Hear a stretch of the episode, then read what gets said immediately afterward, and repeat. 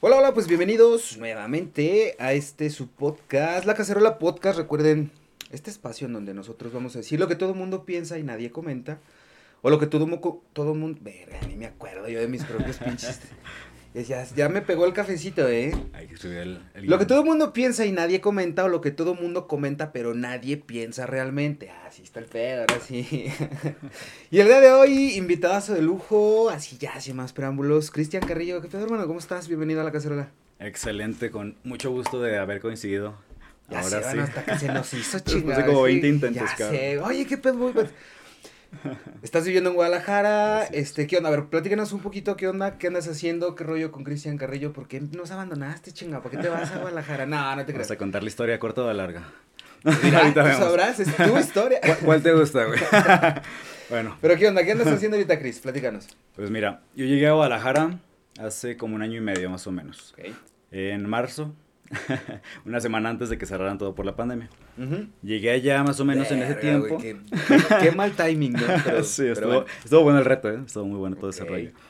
Este, yo ya había ido un mes antes de, de ya mudarme con todas mis cosas. Había ido para allá a pedir trabajo, güey. Yo quería de vendedor. Entonces estuve buscándolo y todo.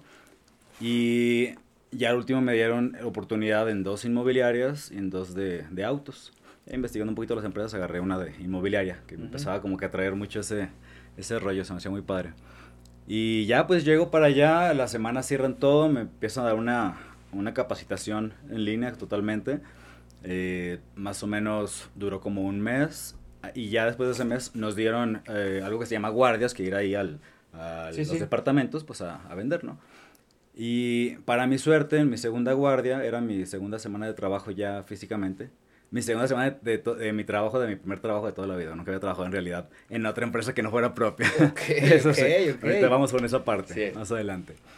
Y vendí un departamento en mi segunda guardia. No sé Ujú. si fue suerte de principiante. Yo la verdad que Qué chido. eso fue como que lo que me motivó a seguir Ujú. ahí. Dije, no, pues como que sí, como que sí la hago.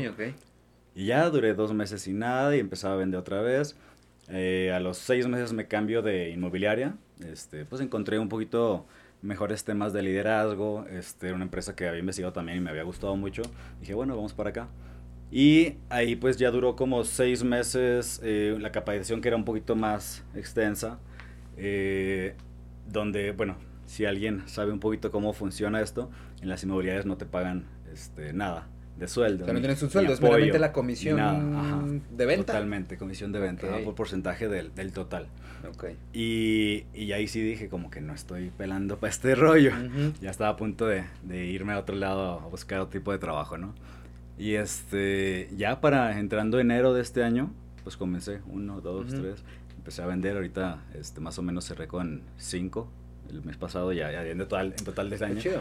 Y eso como que ya dije, bueno, ok, lo que he estado estudiando durante todo este año, lo que he estado aprendiendo en, las, en los medios que he movido, en corretaje, en, en des- desarrollos verticales, que es lo que yo me especializo, como que ya me empezaba a hacer un poquito más sentido y tenía ya el conocimiento tal vez necesario para poder vender mejor.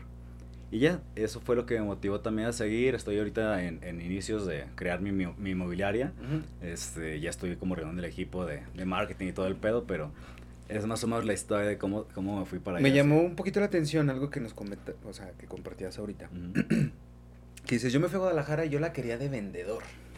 O sea, tú querías ventas, tú querías vender, porque me imagino y ahorita nos vas a compartir, pero inclusive mucha gente cuando busca un trabajo lo que menos quiere es ventas, güey. Porque Sí. aparte de vender, es, es un pedo vender. Y más una casa, no mames. O sea, vender a veces, no sé, este, un Departamentos de lujo. Ven- Vender un- unas pinches cazuelas, güey. Dices, no mames, están bien caras las pinches Royal Prestige. Ah. Esas madres que 15 mil pesos por un sartén, güey. No mames. Yo- a ver, bueno, al menos yo no los tengo. Yo no sé si lo. Yo creo que si los tuviera, si los pagaba. Tal, tal vez sí. Luego Pero beneficios, ahorita, como no los tengo, digo, no mames, no me compro unas cazuelas de 15 mil pesos.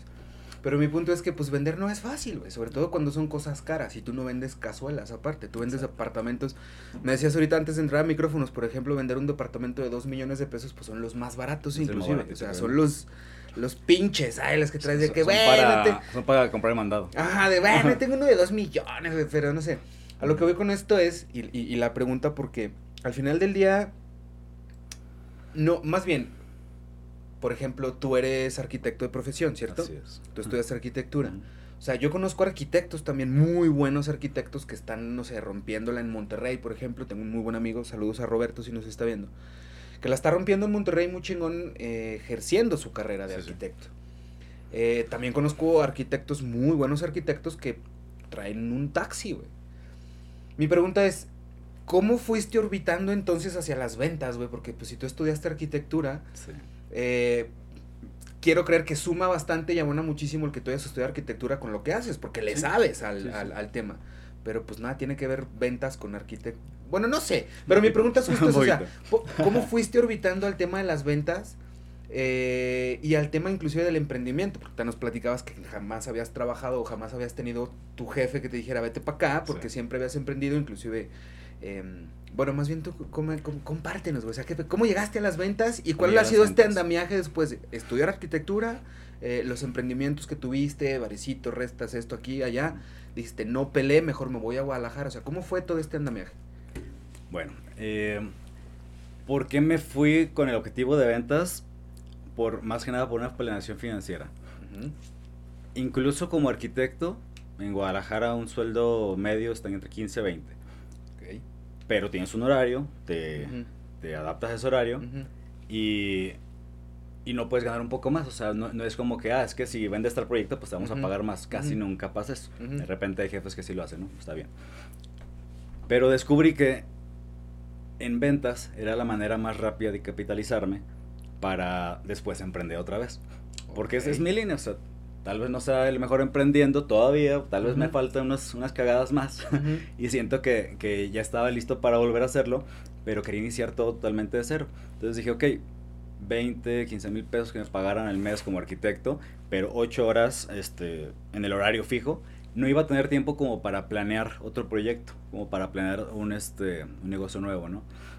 Entonces, en el rollo inmobiliario está muy padre porque te da mucha libertad de tiempo. Hay veces que trabajaba dos veces a la semana, o sea, mis, mis horarios me los daba como el jefe de, ok, vas a hacer guardia este, lunes y jueves.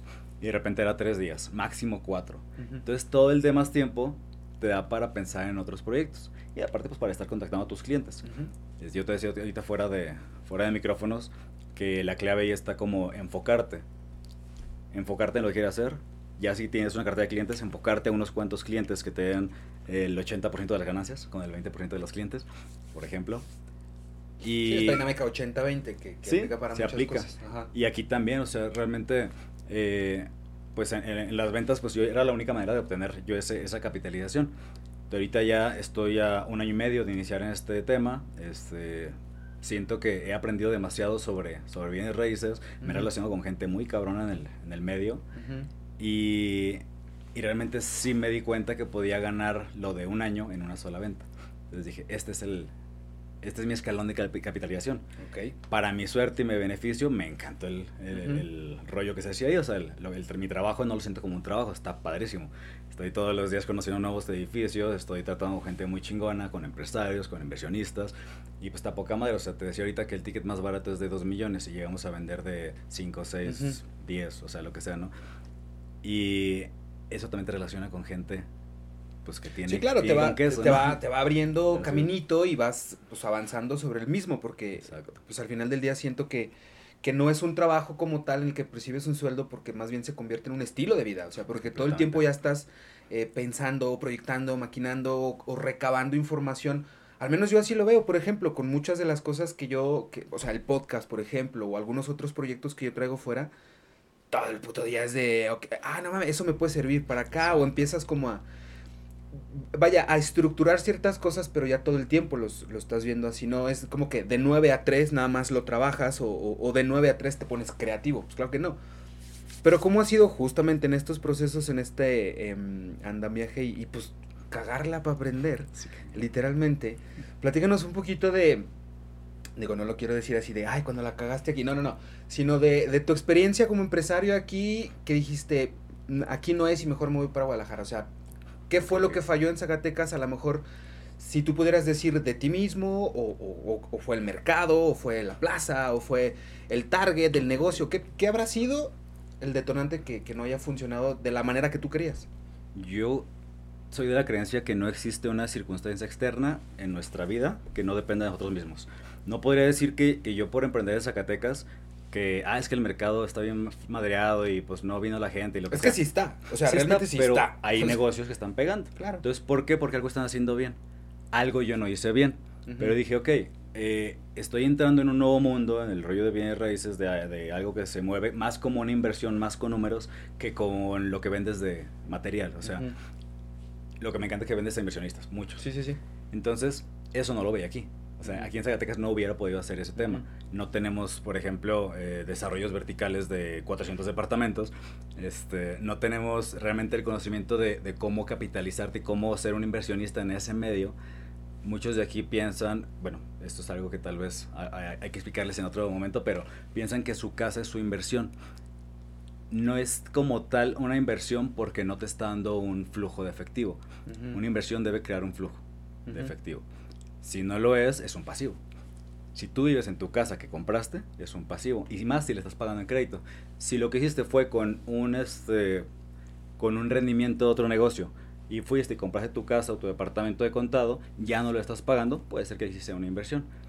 Pero si estás haciéndolo a crédito, difícilmente se convertiría en eso.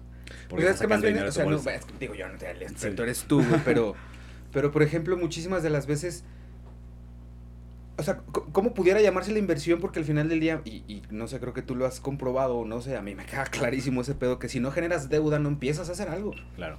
Y muchísimas de las veces no es ni siquiera la deuda que generas, es el interés que te genera esa deuda al que te... O sea, es un pedo muy grande, pero... Ya le iba a comprar un departamento ahorita, pero no, no, no. O sea, pero entonces... El, el hecho de que... O que tú más bien quisieras buscar y proyectar nuevos proyectos, valga la redundancia, en, en, en otro lugar que no fuera Zacatecas, estriba entonces, pues al final del día en el mercado. Sí. O sea, tú dices, es algo que no depende de mí o, o que sí depende de ti, pero pues si, si nos hemos ido, porque también en, en, en algunos matices yo he ido a buscar otras cosas fuera que no encuentro aquí, porque justamente eso, y la neta, y, y se dice, y a mí la neta me gusta decir las cosas como son y por su nombre, el mercado en Zacatecas está muy puteado. Está. El cliente en Zacatecas es un mamón. Perdón, cliente, pero eres un mamón. O sea, es, es un mercado muy especialito, también lo comentábamos hace rato, es como me- medio raro inclusive en cierta, en cierta manera, pero es que entonces cuando se va uno a buscar algo es porque no está aquí, no, no es algo que sí depende de nosotros, más bien, es algo que no depende de nosotros. Mm. Muchas veces el fracaso ni siquiera depende de nosotros, ¿o sí? Ah, no siempre. Yo creo que sí, yo creo que sí hay situaciones que a veces no, no se puede controlar completamente. Pero vamos a ver, lo que sí puedo controlar, lo que sí puedo yo hacerme responsable, pues actúo, ¿no? Y lo que no, ¿para qué chingo le hagas caso? O sea, porque es como este dicho que, dice, no, no puedes... No puedes controlar lo que cagas, pero sí puedes controlar lo que comes. Exacto. Entonces, es como... Algo así era. Sí. Yendo un poquito Bueno, bueno. más o menos por ahí. Mm. Oye, Cris, platícame un poquito eh, qué sigue. O sea, por ejemplo, que ahorita ya traes la idea de, de darle por el lado de las bienes raíces, ya te has estado fogueando, ya traes como que esas eh, credenciales, por así decirlo, para el día de mañana llegar y decir, ok, yo tengo esta información y sé hacer esto. Claro. O sé hacer esto porque me, me- y me ha proporcionado esta información. Pero que sí, o sea, porque por ejemplo se me ocurre, efectivamente en Zacatecas no hay esta visión de hacer a lo mejor un proyecto eh, vertical con 400 departamentos Claro. que yo también siempre he dicho, o sea, aquí les gusta expandirse y ¿por qué no para arriba? O sea, en vez de... Es algo bueno. Pero bueno, Siempre es algo bueno. Hay muchísimas cosas que no se hacen porque justo nadie las hace y alguien tiene que empezar a hacerlas. Y ahorita se me ocurre, así de bote pronto, tú como arquitecto y que le sabes a las bienes raíces, ¿por qué no plantear un proyecto aquí en Zacatecas? O no se puede, o de plano no se puede. Digo, y es que yo desconozco si son temas de terreno, de uso de No, no, suelo, de... sí tiene que ver con- Yo sé. Chingo de temas, pero aparte del uso del suelo, aparte de la resistencia de- del suelo también por sí misma, eh, tiene que ver con la densidad, con la densidad de, de población. O sea, no tendría tanto caso en una ciudad como Zacatecas desarrollarse de manera vertical, porque es- ese tipo de desarrollos los, los hacen para acercar a las personas a, a un centro de una ciudad donde está, digamos, eh, oficinas y están restaurantes Sí, sí, y sí. plazas comerciales, etcétera. Entonces, aquí, ¿cuánto tiempo haces de orilla a orilla? Realmente toda la ciudad, 15 minutos. Con tráfico 30 máximo, no Probable- sé. Probablemente, pero, pero al final del día, o sea, ya ahí, ya hemos estado viendo, o sea, por ejemplo, no sé, hace 10 años, la periferia de la misma ciudad ha crecido, o sea, más bien, de 10 Sí, sí. años a la fecha ha crecido de manera impresionante, güey. O sea, impresionante. Ya, y ya hemos visto, evidentemente, la misma demanda, los centros comerciales que se están poniendo de aquel lado, etcétera, pues justo por eso, o sea, para, para brindar mejores condiciones a la gente que está adquiriendo casas en los nuevos fraccionamientos que se están haciendo en las periferias, porque pues para dónde crecen, pues para las periferias. O sea, yo le he dicho, a veces siento yo, y es un punto de vista muy personal, que sí hay como, como mucho espacio desperdiciado a lo puro pendejo. Sí, claro. O sea, porque no existe una planeación como tal. O sea, ese tipo de cosas yo no las sabía, por ejemplo. El tema de decir, las, los proyectos verticales se hacen en función de algo, no nomás porque, ah, aquí se va a ver No. bien chingón un- una torre de 70 pisos. No, No. güey, espérate. No, tiene toda una razón. Exacto. Sí. Entonces, yo, por ejemplo, no sé, viví en Brasil casi dos años y Ujú. a mí en Brasil me llamaba muchísimo la atención eso, porque en Brasil todas, todas, o al menos la mayoría de las ciudades tienen este tipo de desarrollo vertical, Así es. arriba. Y no es como que digas, ay, en Brasil es un China donde no tienen espacio. No mames, No, Brasil claro. son siete Méxicos, o sea, Así es. espacio tienen. Pero sí tienen esta, am, pues no sé, o sea, manera de, de, de urbanismo, por así decirlo, no Sí. sé. O sea, por ejemplo, ¿tú sabías que Sao Paulo, por ejemplo, es la ciudad con el segundo tráfico aéreo más cabrón de helicópteros en el mundo? No sé. Sao Paulo. La primera es New York, Ajá. la segunda es Sao Paulo y la tercera es Tokio, güey. Con el mayor tráfico aéreo de helicópteros del mundo. Es como que, Y son casi los taxis aéreos, ¿no? ajá, Prácticamente. o sea, literal, digo, aquí en México también, creo que de, de Polanco a Santa Fe, no sé qué, puedes pedir el, el, el Uber Chopper Mm. y llegan por ti en. Buenísimo. Mamá. Buenísimo. Pero bueno, o sea, el, el punto es ese, o sea, siento yo que muchísimas veces nomás se hacen las cosas a lo puro pendejo, güey. Que la neta, durante muchas décadas el desarrollo urbano ha sido de esa manera, o sea, hay otras ciudades que sí se planearon un poquito más y se ve la diferencia. Hay ciudades que dices, verga, de aquí para dónde le doy porque neta hicieron esto aquí. Así es. ¿Cómo ves tú o, o- o qué opinión te merece justamente eso? O sea, el desarrollo, no en tanto en un tema inmobiliario, pero en, eh, o sea, en un desarrollo más urbano. ¿Y hacia dónde va ese pedo aunado para que, para que pueda tener un desarrollo inmobiliario? O sea, en, en un tema de ventas, por ejemplo, ¿hacia dónde va el pedo y, y qué es lo que sigue justamente? Ok, creo que ya o sea, ahí vimos el, el, el tema de dos perspectivas, ¿no? Ventas y por qué se están haciendo verticales, Ajá. ¿cierto? La razón que se hacen desarrollos verticales, sí son varios puntos, voy a ver de, de cuántos me acuerdo. Menos erosión de tierra, Ok. porque está usando menos espacio, ¿no? Ujú. Entonces, al crecer en vertical, también usan menos los coches. Evita contaminación. Mucha gente pensaba que el tráfico era ocasionado porque, la, porque se empezaban a hacer estos desarrollos en, en esos espacios. Pero casi siempre, bueno, lo que, se- lo que hemos investigado un poquito ahí en la empresa, el mayor, la mayor cantidad de tráfico se hace de los que vienen de, de las periferias hacia donde está la concentración más fuerte de la población. Sí, porque la movilidad es Y esa. la movilidad Exacto. hace que eso Ajá. ocurra. O sea, Se llegar de punto A a punto B te crea la movilidad de ese tráfico. Si yo ya estoy en punto B, pues, Ciudad de México. Ajá. O sea, ¿cuánto haces de 5 kilómetros los recorres en una hora y media, dos horas, no más? O sea, sí. entonces, un Nueva York intenta que, que su desarrollo vertical acerque a las personas a tener todos los servicios Ujú. en esa misma cuadra, manzana. ¿Qué pasa si tienes ahí centro comercial, lavandería, tienes incluso un coworking, tienes este, todos los servicios que necesites bajando de tu edificio a una cuadra redonda? No vas a usar tu coche prácticamente más que para salir de la ciudad. ¿Qué tráfico harías? Eso sí ayuda a bajar el tráfico. Además, evita también un poco más de pobreza, porque el hecho de moverte de las periferias al centro en ciudades grandes te está haciendo gastar más, más mantenimiento de tu Sí, coche, implica más muchísimas gasolina, cosas. más tiempo. Y por ejemplo, digo, nosotros, y digo nosotros, eh, acostumbrados a vivir en ciudades más pequeñas, no tanto un Guadalajara, sino, sino un Zacatecas como tal. Por ejemplo, aquí en Zacatecas, pues, Así tú dijiste, orilla a orilla, con tráfico, más o menos, no hago más de 15, media hora, güey. No, no. Cruzar la ciudad, no hago más de media hora. Pero, por ejemplo, en ciudades más grandes, Guadalajara, Monterrey, Ciudad de México, nosotros que estamos acostumbrados a tener movilidad en toda la ciudad, es como que no tienes un pedo en moverte. Pero cuando Sí, vives en una claro. ciudad grande y vives en cierta zona, pues no quieres salir de esa zona. Y a mí me pasó, por ejemplo, esta última vez que fue a Ciudad de México, que estuve grabando un par de entrevistas también. Eh, por ejemplo, yo estaba en La Juárez y tenía que moverme a Coyoacán a una entrevista. Y yo y encima estaba lloviendo y un puto tráfico. y iba a ser fácil dos horas de La Juárez a Coyoacán porque me iba a entrevistar, de hecho, con Mariano Tello. Saludos a Mariano Tello si nos está eh, viendo o escuchando. Eh, y yo le, de hecho, le decía a Mariano, oye, pues yo estoy en La Juárez, estoy por, por eh, Insurgentes. No me acuerdo ni dónde estaba. Total, le decía, pues yo ando por acá, si, si quieres, si te cómo puedes llegar. Me decía, no, vente a Coyoacán. Como que, ok. Y lo entiendo, o sea, yo lo entiendo Sí. perfecto. Al final del día el que iba a hacer la entrevista era yo. Pero Claro. muchas veces, inclusive platicándolo con él y platicando con varios de mis amigos que viven allá, es como de... o sea, te das cuenta inclusive que después el ofrecer de, yo te llevo, güey. O yo te dejo de paso, que eso sucede mucho con nosotros. A lo mejor estamos acostumbrados de que, oye, ya me voy, voy para tal rumbo. Ah, dame un sí, güey, vente, yo te llevo. Allá es de, ya me voy, voy para tal rumbo, buenas noches. Y porque bien. desviarte un poquito Sí, implica no, no. desviarte dos horas. Así es. Entonces, o sea, qué interesante pues, porque justo no lo, no lo veía yo desde esta perspectiva en un desarrollo urbano.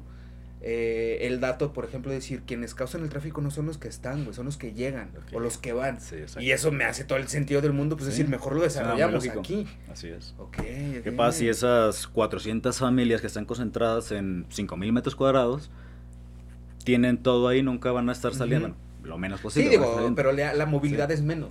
Incluso esas mismas 400 casas, ponlas en horizontal, güey. A ver cuánta distancia recorres para pasar Es eso. un pedo, sí. Y incluso para llegar de la 1 a la 400, pues van a pasar, no sé, si tienen un frente de 6 metros, pues es Sí, un- imagínate eso. son O 3, sea, 4 el- el- kilómetros. ajá, es lo que te comentaba hace rato. O sea, es. los desarrollos, al menos aquí en la ciudad o en la zona conurbada, pues están así. O sea, está creciendo mucho porque realmente está creciendo mucho, pero para los lados. Es. Pero con un desarrollo medio pinche vertical. también. Ajá, y Entonces, es como. Aparte están, o sea, son este tipo de fraccionamientos en serie.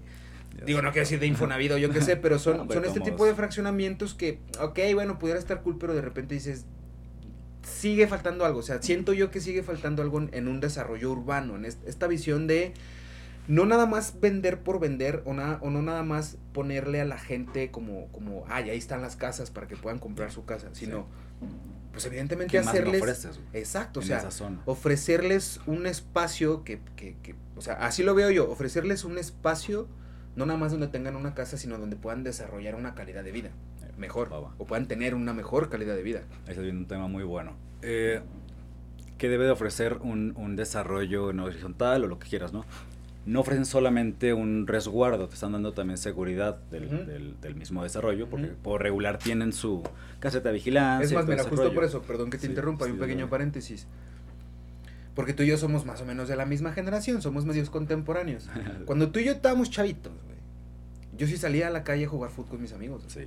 Y yo me podía andar todo el puto día en la calle jugando, tocando timbres y aventando globos de agua la chingada y haciendo muchas No cosas nada. que hoy en día ni de pedo lo vas a ver en la calle. No.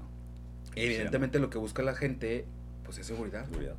Es una de las principales razones. ¿no? Yo tengo un hijo de 6 años, güey, que cuando sale a jugar No lo me vas a da dejar un a la puto pánico y no lo voy a dejar solo. No, no. Ni cagando lo voy a dejar solo, güey. Y antes era muy distinto a lo que soy. Pasa Y nada. justamente por eso la gente cuando busca una casa, pues creo que, que más bien es eso, no es tanto la casa, sino dónde va a estar la casa. ¿Qué me está ofreciendo? Sea, aparte de eso, ¿no? Las amenidades que de repente ofrecen. O sea, si en, en ese espacio donde compraste tu casa está seguro porque tiene su vigilancia, porque tiene este, un cercado alrededor muy, muy, muy bien, muy bonito, pero adentro no tienes ni siquiera un parque, ni siquiera una avenida ancha, o sea... Una canchita, un de área de juegos, ¿no? Sí, sí, algún lugar de esparcimiento. O sea, todos los desarrollos deben de tener, a mi, a mi criterio, eso. No todos lo ofrecen, obviamente. Pero sí, incluso en ciudades grandes que todavía de repente están expandiéndose. Ese sería como el valor agregado ponen- sí, de- siempre ponen de- algo así. Ajá, o sea, Para a lo mejor, no sé, un, un área de juegos, una piscina, un gym, un- Sí. yo qué sé. O sea, es. esos son como los valores agregados que, que al final del día, más bien, pues, formulo la pregunta como tal, o sea, ¿cuál es como, no sé si tengas como un proceso creativo específico o una metodología establecida en, en tu esquema de ventas? O sea, me queda claro que todos estos valores agregados, si es que los tuviera la, la oferta, lo que tú estás ofertando, pues es saber cómo introducirlos. Pero ¿cuál es el proceso creativo? O sea, así decir, ok, voy a vender un departamento que está en un circuito o en un coto que tiene este, esto, esto, esto y esto. Ya tengo el, el, el qué, el departamento con alberca, el penthouse, lo que es, ahora necesito el cómo.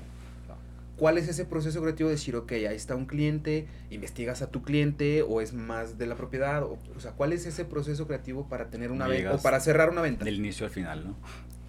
Primero, eh, bueno, ya tienes el desarrollo, tienes que conocerlo, tienes que saber más o menos para quién es. O sea, de hecho sí hacen eh, desarrollos verticales que están enfocados a un segmento de población, este a otro, este es para solteros, este es para familias, así Ajá. lo van segmentando. Ok. De esa manera ya tienes un buyer persona, ya Mira, tienes... eso no sabía, perdón que te interrumpí, Sí. no sabía No. O sea, es como los hoteles, güey, que no niños, Sí. solo mayores de edad, hay hay pa' que no aceptan mascotas. Y muchísimos otros que sí, otros que no aceptan niños.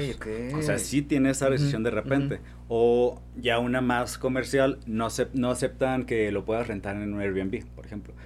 Entonces eso ya no es para un inversionista, eso ya es para vivir. Con eso segmentaste totalmente. Fíjate, ya ese tipo de candados, qué curioso que, que o sea, que justo la- las mismas adaptaciones que ha tenido el mercado, las redes sociales, la oferta y la demanda con Airbnb, sobre todo, muy Sí. puntualmente con Airbnb. Es muy...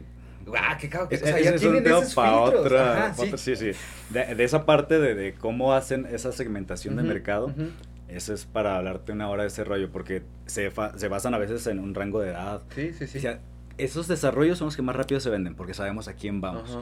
Ya sabes a quién Sí, y el target ya en está mucho redes, más güey. establecido. Exacto. Ya sabes a quién segmentarte en redes. Ya vas a ponerle para parejas jóvenes con máximo un hijo, este, que están acostumbrados a cierto estilo de vida, que salen de vacaciones a todos lugares. Ya sabes, en Facebook Ujú, se puede segmentar todo este rollo. Sí, sí, sí. Entonces ya ahí se hace algo que se llama generación de prospectos con esta Ok. primera etapa. O sea, la primera etapa es saber a quién, la segunda etapa es empezar a, a llegar a esas personas, en la segunda etapa vas a empezar a captar este, interesados en tu, en tu producto. Vamos Ok. a hablar producto para que lo apliquen en cualquier tema. Entonces, ya tienes algunos interesados, digamos que en el mes generaste 100 prospectos. De esos 100 prospectos, a todos les vas a hablar, oye, pues te interesa tal cosa. Bueno, hay, hay métodos también para poder llamar la atención desde la primera llamada para poder sacar una cita. Siempre lo manejamos de esa manera. La llamada no es para vender. La, la llamada la usamos para generar una cita, ya sea en videollamada o en físico. Ahí ya es cuando sí vas a, digamos, vender. No tienes que decirle, ah, mira, desde el principio, tengo este departamento de este precio y así cuesta. Y Pero ya empiezas con alguna estrategia de venta. empieza a ser, a mí me gusta más, no sé si a todos los vendedores, pero prefiero hacer preguntas. Cuando llega el prospecto, en vez de empezarle a decir, ah, tengo esta propiedad así, así, así, y tiene esta alberca y tiene esto, oye, ¿qué departamento estás buscando? O sea, para Sí, claro, pues ya lo vas filtrando todo, tú ¿no? también, ajá. Sí, le hago un diagnóstico, Ajá, por así decir.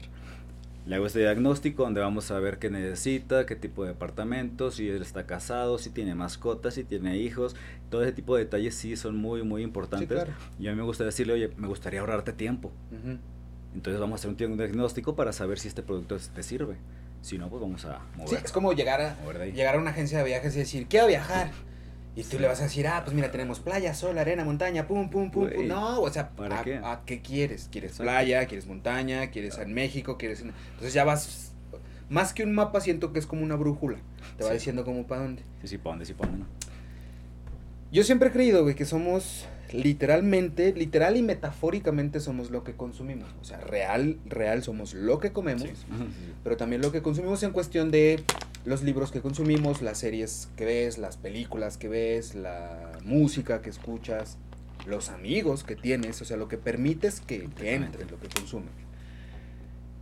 ¿Qué consumes tú? O sea, ¿qué te gusta escuchar? ¿Qué te gusta leer? ¿Qué te gusta ver? Que, que más allá que tú sientas que abonan a, a tu, a tu carrera, a tu profesión, a, a tu trabajo, que lo hagas realmente por gusto y que sientas que sume. O sea, que, que te gusta leer, te gusta ver películas, series, algún podcast, ¿qué consumes? Yo casi no escucho música. Es muy, muy raro que yo esté escuchando en mi, en mi coche alguna rolita o algo. Ujú. Como yo estoy ahorita más o menos a 35 minutos de mi trabajo, más o menos, yo aprovecho ese tiempo para ir escuchando un audiolibro, un Ujú. podcast, La Cacerola, por ejemplo. Ah, 5.6, ¿no? Y aprovecho para estar escuchando algo que me esté nutriendo, o sea, algo que, que, que me sirva incluso para lo que yo estoy haciendo. Todo sirve, o sea, Ujú, escucho mucho sobre ventas, ujú. sobre bienes raíces, sobre negocios, emprendimiento en general. Y consumo demasiada información al día, o sea, una hora y media, casi dos, estoy escuchando podcasts o audiolibros, cualquier, cualquier tipo de información que me esté ayudando para lo que estoy ahorita haciendo. Y en el gimnasio también. Este, me gusta leer mucho, por lo menos, si te puedo decir que dos libros al mes, cuando, cuando es bajito, sí me, sí Ujú. me ando echando.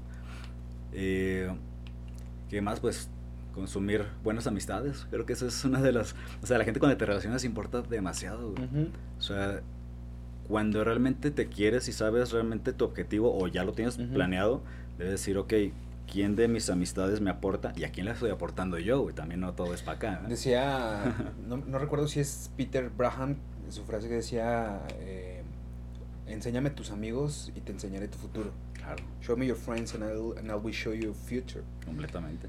Y yo no podría estar más de acuerdo con esa frase, güey, porque al final del día, pues yo creo que los, los amigos, o sea, los, los verdaderos amigos, porque por ejemplo, también está este dicho que dice, eh, las inversiones ni con la familia ni con los amigos.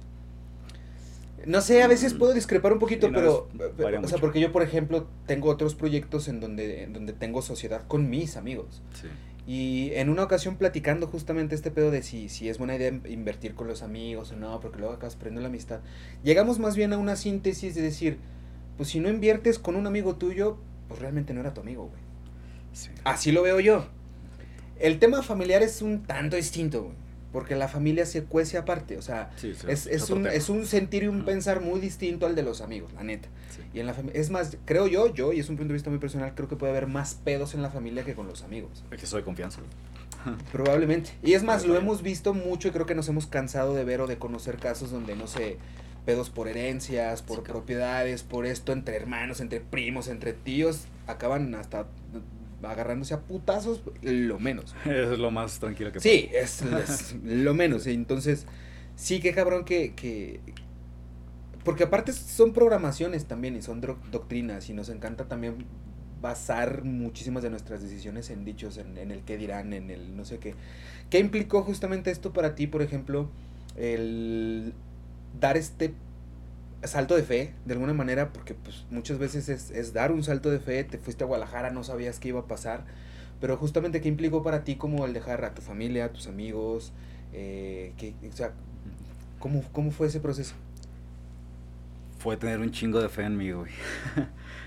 Pensar que no había forma de fallar. Y ha- hace poquito estaba hablando en un video sobre el sacrificio que hacemos para lograr algo personal, algo grande, ¿no? Que realmente si te cuesta trabajo, si te cuesta demasiado trabajo y dices, ah, es que me estoy sacrificando tanto por hacer esto y la madre, pues entonces no te ha gustado tanto. Si estás haciendo sacrificios de Ah, tal vez ver menos a tu familia, a, a tu hijo y a mi hijo, verlos menos este, durante un poquito de tiempo para empezar a cimentar, güey, las bases de algo que te va a ayudar a darles también Ujú. unas mejores herramientas. Yo no soy de la creencia de darles todo en bandeja, o sea, me, me caga esa, Sí, sí, sí. esa Sí, situación. sí, te sigo, yo también. Sí. Ajá. Entonces, pero de todos modos es bueno que ellos tengan un pilar, güey, que es su, su padre o su madre, que tengan forma de darle mejores herramientas. Que a veces, el hecho a veces de estar en una mejor escuela, a mí me vale madre qué tipo de escuela y de educación que sea. La educación es otro un tema que no, no me metería mucho. Ok. Pero, eh, el tipo de gente con la que se relaciona, qué tipo de palancas podría tener después. No es lo mismo iniciar un negocio y que tu tío sea tal diputado, tal este funcionario público, a que estés iniciando un mismo negocio con pocos contactos que te puedan consumir. Que realmente tú tienes que iniciar a buscar qué tipo de prospecto te, te va a consumir tu producto. Pero es que entonces, ¿dónde está no tanto la meritocracia, sino, digo, que lo hable, que tú quieras dejar como de alguna manera, eh, o, o- vaya, puntualmente hablando de los hijos, por ejemplo, dices, a mí no me gusta dejarles todo en bandeja de plata porque, pues, la neta, yo tampoco me gusta eso porque siento que los así. haces inútiles. Sí. Pero entonces, ¿hasta dónde es eh, viable y loable dejarles ese background en el, en el sentido de decir, pues tú dices, no es lo mismo emprender algo siendo sobrino de un diputado que siendo sobrino de Panchito, el de Pues sí. la lavandería, ¿no? Así es. Pero, entonces, ¿dónde está el mérito propio? güey? Si les vamos a dejar todo hecho, entonces, ¿dónde está el mérito? Partiendo de eso, entonces, ¿qué opinión te merece a ti la meritocracia? Yo creo Como que- tal, la meritocracia. No, no tengo así como tan estudiado el tema, pero yo creo que no está mal dar un poquito de herramienta. O sea, de perder un pequeño empujón en algo para que también él tenga oportunidad de descubrirse. Porque si de, de plano le das todo, no va a tener oportunidad de conocerse, de descubrirse, de saber qué le gusta y qué no. Pero tal vez el hecho de ayudar un poco a que tenga oportunidad de experimentar diferentes temas para que se dé cuenta cuál es su pasión, creo que puede ayudar siempre y cuando le, le enseñes los valores correctos. Creo que si, Ok. ense- que si enseñas primero los valores, él no será una persona que por no, eh, por, por no este, esforzarse por sus cosas, va a ser un, un güey que va a esperar que todo le llegue del cielo. Que al final del día también la decisión es de ellos. Eso ¿no? ya es de O sea, ellos, Uno puede esforzarse un chingo en, en- en- en inculcar eh, buena sinergia. O sea, deja tu de valores y morales, porque también eso es muy, muy, muy subjetivo y puede variar muchísimo en cada persona. Pero, pues a la final del día la decisión también va a ser de ellos. Que eso es lo paradójico. Mira, y nos van a acabar mandando a la chingada. cabrón, y, sí, nos- y se van a ir, nos van a mandar a la chingada y, puede que nos hasta llegan huevos, güey, lo que me Y ojalá vaya de huevos, y si no, pues es cosa Sí, ¿no? de ellos. Así es. Hablabas de fe hace ratito, en el sentido que dices, pues yo lo, lo que único que me quedaba era tenerme un chingo de fe. Sí. Puntualmente con la fe, ¿en qué, ¿en qué descansas tú tu fe, güey? O sea, ¿eres una persona religiosa? ¿Eres una persona no religiosa? eh, ¿Espiritual? ¿Qué, ¿Qué rollo con tu fe? Podría decir es- espiritual, religioso, no, no, no tengo como un tema de religión. Eh, creo que mi fe está en lo que yo me pueda responsabilizar, en lo que yo mismo pueda hacer por mí, digamos. claro que yo valoro muchísimo y agradezco todos los días el tipo de personas que me rodean, el tipo de familia que tengo. Pero al final no quiero yo que mis resultados recaigan sobre lo que hagan o dejen de hacer. Pero entonces, no hay algo que sea, o sea, no un motor o un catalizador, pero no hay algo que tú digas, en las noches mínimo a- aviento una un buen vibe hacia esto. Digo, deja tú de rezar o de una oración, pero No, incluso yo sí cuando agradezco sí digo gracias Dios. No le doy un, un nombre, no le digo Buda, no le digo Jesús, no le digo este Krishna. ¿qué es, digo qué es Dios para ti? ¿Hay alguna definición de Dios que tengas tú? Personalmente, ¿Existe Dios? eso es otro, otro rollo, ¿no? Creo que personalmente sí hay, sí hay un punto que no me gustaría como indagar de si existe un Dios o no, si somos creación de, Mm, de un Big Bang o lo que quieras. ¿no? ok, Yo simplemente sé que hay algo superior. ok. O sea, eso sí, indiscutiblemente. No podría ponerle un nombre, una forma, solo sé que es una energía, eso sí, lo, lo veo como una energía creadora, eh, que no se le podría poner una forma. Para mí no, hay, no, hay- no, no se puede poner una forma a ese Dios que, que quieras creer. O sea, entonces asumo por lo que me estás energía. diciendo que, que, que para ti Dios es más una pregunta que una respuesta. Yo creo que sí. O sea, es, es, es más en el sentido de, o sea, sí, no, vayan, dentro de esta búsqueda, al final creo yo, y así lo veo yo, por ejemplo, supongamos que eh, el- el- la razón y la mente del ser humano es como, como un departamento con un chingo de cuartos. Entonces, cuando abres una puerta, por ejemplo, digamos, este cuarto es eh, el amor. Pero como concepto, no, pues no, no sabemos qué pedo. Tenemos que inventarnos algo, crearnos una narrativa para que nosotros, o sea, para que ese cuarto nos haga sentido. Es decir, si ya abriste esa puerta, no se puede quedar vacío ese cuarto. Tienes que introducirle algo, alguna información, lo que sea, para que te haga sentido junto con los demás. Y cuando abres también, pues, no sé, eh, la fe o la espiritualidad, que para mí es un poquito más de lo mismo, entonces abres esa puerta y a lo mejor no te hace mucho sentido porque no la conoces como tal. Pero, pero tienes que ponerle algo, una cara, una forma, un color, un sabor, un aroma, un lo que sea para, o sea, más bien algo mi- para identificar, porque te necesitas relacionarlo con algo que conoces. Se supone que así es como funciona la, la mente. ¿no? Exacto, o sea, más bien algo y lo tienes necesitas, que relacionar con algo. necesitas hacerle algo que te haga sentido porque lo que no, Exacto. uno, lo que no conocemos nos da miedo Sí, y lo que no conocemos pues choca con nosotros, tenemos que ponerle algo para que nos haga sentido. exacto. Para ti entonces, no sé si tenga cara, si tenga aroma, si tenga color, si tenga forma, ¿qué sería la fe? Deja tú de Dios, la fe como tal. creer que las cosas van a ocurrir de la, de la manera en que la planeaste, por así decirlo. Pero ahorita que estabas hablando de, de cómo percibimos cada cosa, existe una definición que está en la, en la RAE si quieres, existe una percepción. Vas a buscar la palabra amor y va a haber una definición, pero tu percepción es diferente porque cada historia es diferente. Claro. O sea, y lo mismo pasa con Dios, lo mismo, lo mismo pasa con la fe. La definición de fe puede ser una y mi percepción es saber que las cosas van a ocurrir de, de la manera en que estoy queriendo que ocurran. Querer que las cosas pasen exactamente como tú las dices ya puede meterse en el ego. Pero si dices, ok, yo quiero vivir en tal zona de la ciudad, quiero tener tipo de trabajo y quisiera que mi hijo estuviera en tal escuela, ese es el plan, yo voy a tener fe en que las cosas ocurran y voy a tomar acción para que eso ocurra. Pero si no, porque algo, algo ocurrió, algo, se, algo me bloqueó el, el proceso, voy a decir, ah, ok, tal vez no era por aquí. Pero entonces la fe es lo mismo que la motivación. Porque eso es una motivación, o esos son objetivos. O sea, Sí. tener objetivos, el decir, ok, me voy a ir a vivir a este Puerta de Hierro. Chingón, ese, ese es mi objetivo, irme a vivir a Puerta de Hierro. Pero el objetivo y la. Siento yo que el objetivo y la fe, si al final del día no son mutuamente excluyentes, pues no es lo mismo. O sea, yo Ah, puedo estar diferente. sumamente motivado, pero no tengo mucha fe. O viceversa. Tengo un chingo de fe, pero no estoy tan motivado para hacer algo. Es que la motivación, perdón que te interrumpo porque la diferencia es muy rápida ahí. La motivación viene desde afuera y la fe viene de adentro. Ok, Sí. cierto. ¿Qué, qué te cierto. motiva a seguir trabajando? Ah, pues tal vez las deudas, ¿no? Algo que viene de afuera. Es una muy buena motivación para seguir trabajando. Puede ser de ahí. Y en que tienes fe, en que puedo pagar Ajá, esas deudas. ajá, En que lo puedes hacer. Exacto. O sea, en que porque- puedes, en que eres capaz. Eh. Exacto, sí, cierto, Eso es. cierto. Oye, qué buen, qué buen análisis. No lo había visto desde que esa perspectiva, ¿cierto? Con la inspiración, que también viene de adentro. Exacto. Fe- Pero tampoco fe es lo mismo, inspiración no es lo mismo, ajá. pero tiene un poquito más de relación. Creo que una es más espiritual y la otra es más física.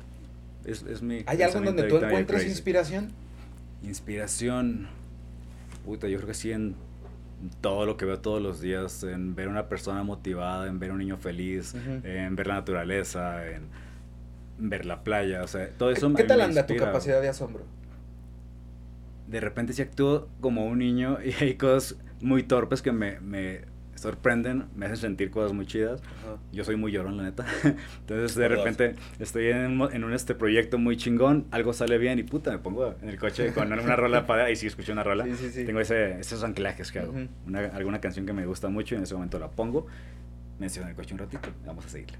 y es como yo aplico. Qué chido, güey. Sí, pero me, me encanta Nunca, actuar un nunca has como hecho niño esta de dinámica de, de bañarte con la luz apagada, güey, en la noche. No lo he hecho. güey. Te lo, puta, te lo recomiendo, pero por favor hazlo. O sea, sí, un día X, el que tú quieras, pero apágala. O sea, Buenísimo. lo que normalmente haces, güey, cuando te metes a bañar. Digo, en la noche, tendría que ser en la noche, Mm. porque no haya luz. Te a bañar normal, así. tu. Honestamente, no sé en qué estriba, güey. Yo había escuchado ese pedo en, en un par de podcasts que habían hecho como esa recomendación de bañarte en la noche con la luz apagada. Así, luz apagada, un Suena bañito bien. normal. Dije, ok. Después sí lo explicaron un poquito, no me acuerdo, güey, pero eh, no- insisto, no sé exactamente en qué estriba ese mecanismo, pero el hacer eso activa un pedo en tu mente y te pones muy creativo. O sea, real, ¿cómo? No sé, es, es como esta frase de it works even if you don't believe in it. Funciona, aunque no lo creas, funciona. Entonces Sí. dije, a ver, le voy a calar. Eh, me metí a bañar con la luz apagada, chingón, chingón. Y, y neta, tu mente empieza a trabajar de una manera distinta. O sea, como proceso creativo es muy buena herramienta, ¿no? Porque empiezas, ahí empieza. Pero una vez que sales es como que, ok, ok, ok, ok. Al menos a mí me pasa. Sí. A mí me gusta mucho escribir también. Entonces, la primera vez que lo hice fue de, ah, cabrón, pum, pum, pum, Porque pum, te pum, pum. la mente, y, ¿no? y, cuando tronó la tacha, güey, fue como de, ok, y salí, fue ponerme a escribir. Lo volví a hacer después y es como que funciona, güey. ¿En qué estriba? Que si de noche, que si lo... No tengo ni puta idea. Porque lo haces en el día y no es lo mismo. Yo creo que el factor clave es que tiene que estar la luz apagada. Pero en fin, el punto es, si no lo has hecho neta, Yo un creo- día cálate. Creo que sé de dónde viene. Es, es una parte de meditación, güey.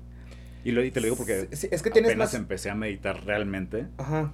Quedarte callado en una misma posición 30 minutos y escuchar todo tu entorno. De repente te das cuenta que de sonidos que están relativamente lejos y dices, güey, no tenía mi, mi cuerpo y, bueno, o sea, yo no estaba viviendo el presente totalmente. Y en ese momento te apagas de todo, apagas tu celular, dejas todo afuera y realmente ahí sí estás viviendo el presente, te das cuenta de lo importante que es y empiezas realmente a, a pensar otras, de Es otra que, forma. fíjate, digo, ya entrando en un tema medio filosófico, justamente ese tipo de cosas que normalizamos y no nos, no nos dejan vivir el presente. Por ejemplo, no sé, el dolor. El dolor en todos sus matices es la mejor manera de hacer palpable tu presente, tu ahora. Porque te está doliendo, güey, porque lo estás sintiendo, porque estás experimentando una sensación de que aquí estás. Así es. Y muchas veces andamos tan dispersos que totalmente de acuerdo con lo que dices. de sentir. No nos damos chance, deja tú de sentir, güey, de percibir. Pero a ver, también el contemplar es, es un lujo, güey. Lo decía eh, Diálogos de Platón, Platón lo decía. El hecho de pararte a contemplar es un lujo per se y la recompensa de contemplar es el acto de contemplar per se. O sea, porque literal hoy en día, y fíjate, si hace pinche cinco siglos era ese pedo, hoy en día sigue siendo lo mismo. Sentarte, Buenísimo. ponerte a contemplar las cosas es un lujo. ¿Cuánta gente tiene chance y tiempo de pararse? media hora de meditar, de contemplar y de decir, ah, cabrón, ¿qué fue lo que pensé? ¿Por qué me gusta lo que me gusta? ¿Por qué? ¿Sabes? No todo mundo lo puede hacer. muchas cosas. Pero, pero cuando te das la oportunidad de hacerlo, pues funciona. Pero estamos acostumbrados a andar tan en chinga, la inmediatez, estar ocupados. Ah, mejor déjame ocupar en algo en vez de estar haciendo pendejadas. O en vez de estar pensando. Pues que fíjate. media hora en el celular viendo pendejadas, güey. El hecho de decir, déjame ocupo al, en algo, en vez de estar pensando pendejadas, más que ayudarte te perjudica, güey. Porque no escuchar lo que piensas, güey. Nomás es, es como levantar el tapete y levantar el polvo, güey. Y ahí va a estar, ahí va a seguir. Hablar contigo, cabrón. O sea, indiscutiblemente tienes que hablar contigo mismo y saber qué quieres, güey. Saber a dónde vas, qué sigue. ¿Tú hablas contigo mismo? Pasos, ¿O qué proceso haces como para no, no, comunicarte la meditación lo hago y es como... Eso, eso también lo escribo, o sea, yo tengo de repente momento de inspiración, me pongo a escribir qué es lo que quisiera de aquí a mis próximos 5 o 10 años.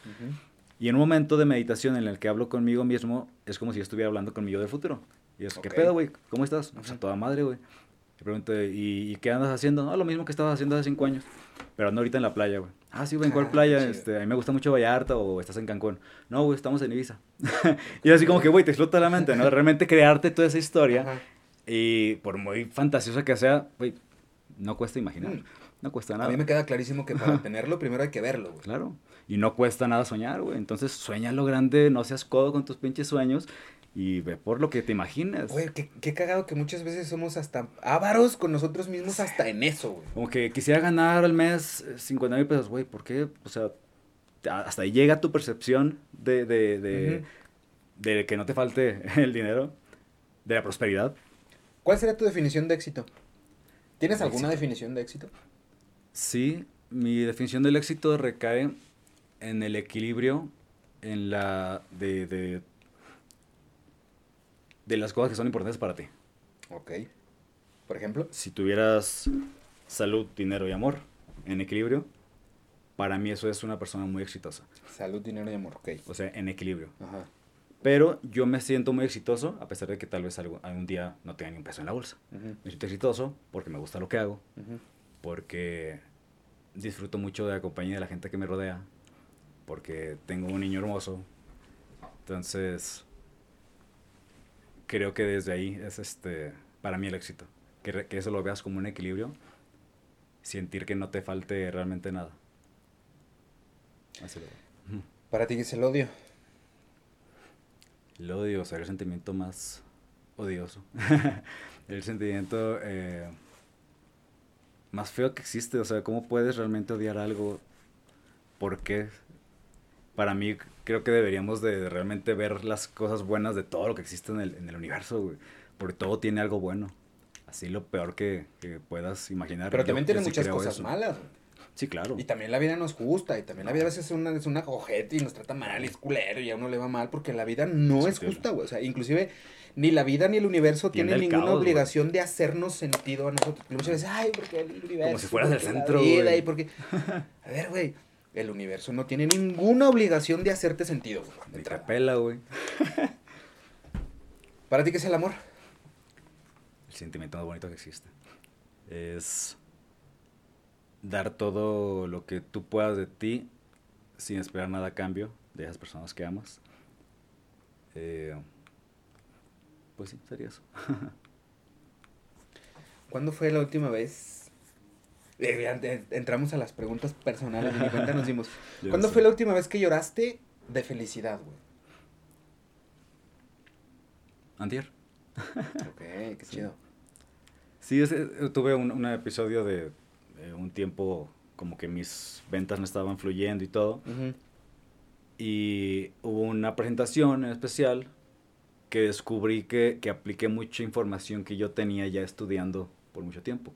Que las cosas parecieran que, que iban perfectas o que, que, que, fue perfecto todo, pero ahí me di cuenta que sí estaba mejorando mi forma de venta, mi forma de tratar con el cliente, mi forma de, de empatizar con él. O sea, descubrí que sí estoy avanzando. Ok. Porque sabes que siempre tenemos un punto donde decimos, puta madre, ya no estoy yendo para ningún lado y, te sientes pues mal, güey, ¿no? Estancado y te, te baja la autoestima, cosas. Síndrome del impostor a todo lo que da en ese pedo. Está muy cabrón. Entonces, cuando te das cuenta que realmente no estabas estancado, simplemente estabas como en stand-by aprendiendo Ajá. ciertos detallitos para ser mejor. Y dices, ah, güey, sí estoy haciendo bien las cosas, ok. O sea, viste palpable un crecimiento. Sí, final del día sentiste que, que, que estabas creciendo, pero más que sentirlo, lo, lo Pero corroboraste. ¿por qué? Porque cierta venta significa que algo en mi vida va a salir bien. No tiene que solamente que ver con eso. Porque es, ese dinero que estaba esperando de ahí, Ujú. lo tenía destinado para un proyecto y dije, ah, ya voy a poder hacerlo. Es por eso. No tiene que ver en sí con el dinero que se gane, no tiene que ver con, con, con una... Sino con la herramienta que te brinda. es una herramienta Exacto, para poder hacer otra que- cosa que le va a beneficiar tal vez a mi familia, a mi hijo, a mí, a mi papá, o sea, quien sea, ¿no? Entonces, en el momento de realmente cumplir esa meta, ese objetivo, estoy metiendo también cosas que quiero hacer para alguien más. Creo que sí debemos de tener como ese, esas ganas de ayudar, de aportar, para que tenga un trasfondo más, más importante que tú mismo nada más. O sea, yo sé que somos las, la, yo creo que somos la persona más importante de nuestro mundo, porque si no te estás realmente cuidando y llamando a ti, pues ¿qué vas a ofrecer a los demás? Sí, nadie puede ofrecer lo que no tiene. Exacto. Ay, es que es, es, es curioso cómo, cómo se, se... Vaya, la relación que hay entre, entre muchísimas cosas, por ejemplo, con el tema de venta de un departamento, que muchas veces no dimensionamos que no nada más es comprar un departamento, o una casa, o un edificio entero, yo qué sé, si no es que estás comprando, dónde lo estás comprando, pero qué va a pasar el día de mañana también con esa zona, con esa casa, con ese depa, con ese edificio, con lo que está a tu alrededor. Tantas variables que nunca podemos contemplar. Bueno, no que nunca podamos contemplar, que nunca contemplamos, pero, pero no porque no las querramos ver, sino porque es pues, falta de información. En el sentido de que, por ejemplo, la falta de información que yo puedo tener para tomar una decisión a al comprar o no una casa, la neta siento yo que es, se homologa, porque por ejemplo, haciendo el vínculo y el nexo causal con el amor y el odio, para mí, para mí, el odio es el amor sin los suficientes datos, sin la suficiente información. Cuando tienes la suficiente información para tomar una decisión de si compro o no este edificio, este depa o esta casa, es como que, ah, ok. O cuando tienes la suficiente información del por qué odias a alguien o, o, o- o si realmente estás sintiendo odio, es como, ah, ok, no es cierto. Por ejemplo, así como tú dices, yo lloré hace poquito de felicidad al darme cuenta o al ver un crecimiento palpable. Yo también en determinado momento pude comprobar y corroborar con conocimiento de causas por experiencia propia que el odio es el amor sin los suficientes datos. Y el amor puede ser un chingo de cosas también. Pero el amor es amor y se chingó. Y muchas veces pensamos que el amor es un tipo de amor para nuestros padres, un tipo de amor para nuestra pareja, para nuestros hijos, para nuestros compas, para lo que es. Y, y no es cierto. El amor es amor. güey, Sí, y no, se no, no, chingó. no puede tener matices. Exacto.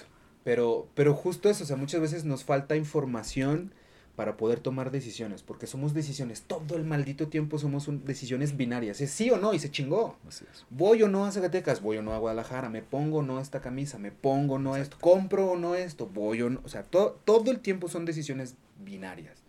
Y la suficiente información que tenemos en ese momento para tomar una decisión, para un sí o para un no, pues fue lo que hicimos y la tomamos con la información que teníamos. Exacto.